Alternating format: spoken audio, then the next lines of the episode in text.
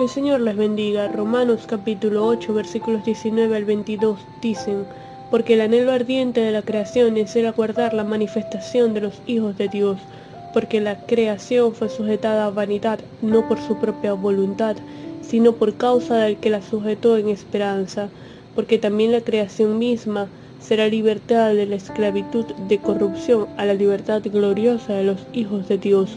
porque sabemos que toda la creación gime a una y aún está con dolores de parto hasta ahora.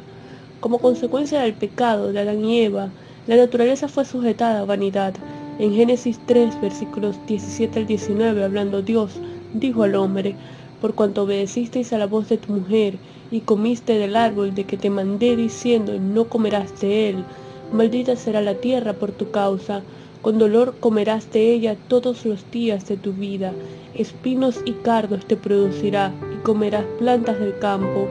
Con el sudor de tu rostro comerás el pan hasta que vuelvas a la tierra, porque de ella fuiste tomado, pues polvo eres y al polvo volverás. Y así como fue sujetada por el pecado, gimiendo a una con dolores de parto hasta el cumplimiento de la esperanza, será libertada en la redención definitiva del hombre, cuando se manifieste en nosotros, los hijos de Dios, la gloria venidera en Jesucristo del versículo 18 de Romanos 8. Los versículos 23 al 25 de este capítulo 8 de Romanos dicen, y no solo ella, sino que también nosotros mismos que tenemos las primicias del Espíritu, nosotros también gemimos dentro de nosotros mismos, esperando la adopción, la redención de nuestro cuerpo, porque en esperanza fuimos salvos, pero la esperanza que se ve no es esperanza, porque lo que alguno ve hay que esperarlo, pero si esperamos lo que no vemos, con paciencia lo aguardamos. Nosotros esperamos esta redención con plena certidumbre de fe, aguardando la consumación de la adopción, pues el Espíritu Santo que nos fue dado de manera anticipada cuando fuimos hechos hijos de Dios, es evidencia de que el Padre terminará, terminará la obra que inició en nuestras vidas, una obra que incluye la salvación del alma y la resurrección del cuerpo, porque es necesario que esto corruptible se vista de incorrupción y esto mortal se vista de inmortalidad,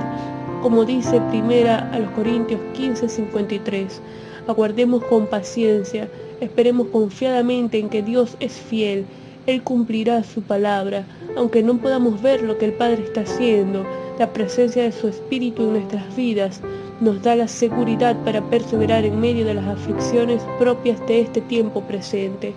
Vamos a orar. Señor, te damos gracias por tu amor, tu bondad y tu misericordia. Gracias, Padre, porque aún en medio de este tiempo presente, de las aflicciones, de, de las tribulaciones, de las dificultades,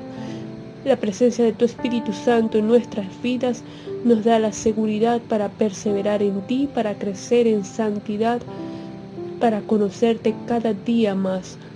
Gracias por el sacrificio de Cristo, gracias porque tenemos la esperanza viva en ti.